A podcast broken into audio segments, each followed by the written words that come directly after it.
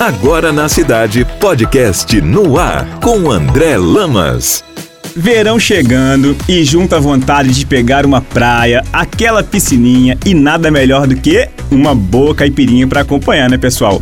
Mas além do álcool que temos que tomar cuidado e beber com moderação, existe um grande vilão que temos que nos preocupar, que é o limão. André Lamas e podcast no ar com a doutora Rayane Luzardo, médica dermatologista, para nos alertar sobre alguns cuidados que temos que ter no verão com a nossa pele.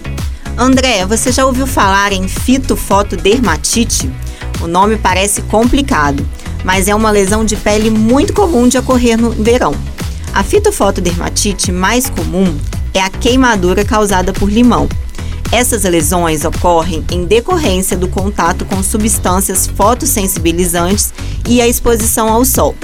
As lesões podem variar desde manchas avermelhadas e acastanhadas até a formação de bolhas.